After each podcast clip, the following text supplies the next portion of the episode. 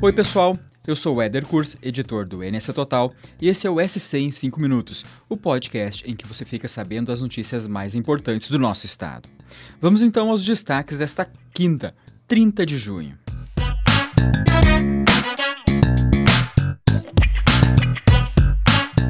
Começamos com as imagens exclusivas que o colunista Pedro Machado teve acesso da decoração dos pavilhões da Oktoberfest Blumenau 2022.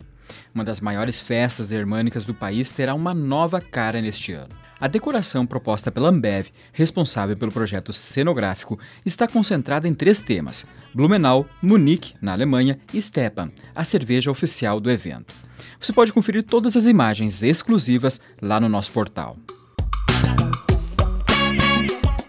Mudando de assunto, a Avan e o empresário Luciano Hang foram acionados na justiça pela empresa FMG, que cobre a suposta dívida de 824 mil referente ao aluguel de um terreno em Blumenau. O imóvel fica na rua Pedro Zimmermann, próximo ao Norte Shopping. O caso começou a tramitar na vara comercial de Brusque nesta semana. A área, de 15.100 metros quadrados, estava mapeada para receber uma loja da rede varejista, que integraria o futuro centro comercial Mafisa.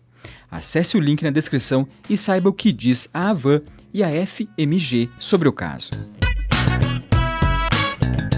Agora, o assunto é a eleição 2022. O Tribunal Superior Eleitoral decidiu nesta quinta-feira que o teto de gastos na campanha presidencial deste ano será de pouco mais de 88 milhões de reais. Caso tenha segundo turno, os candidatos poderão gastar mais 44 milhões de reais. Para deputado federal, o limite de gasto ficou em 3 milhões de reais, enquanto para deputado estadual, em 1 milhão e 200 mil reais. Os dados completos da decisão do TSE, inclusive com o teto de gastos nas eleições para governadores, estão na nossa reportagem, que você confere no link aqui nas descrições. Ainda falando de dados, um levantamento feito pela nossa reportagem mostra que Santa Catarina registrou, em média, 10 estupros por dia em 2021.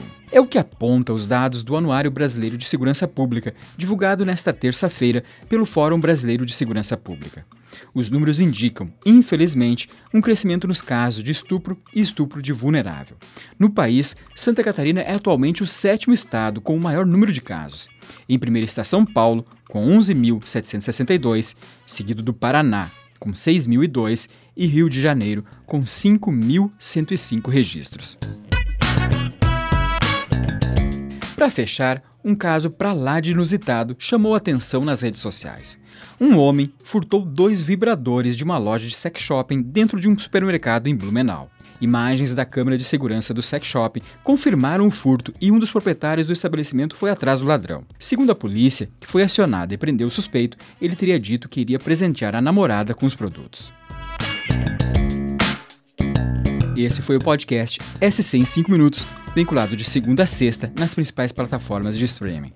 A produção é minha, Eder Kurs, a edição de som é de Thiago Ghisoni e a coordenação é da Carolina Marasco. Até a próxima. Tchau!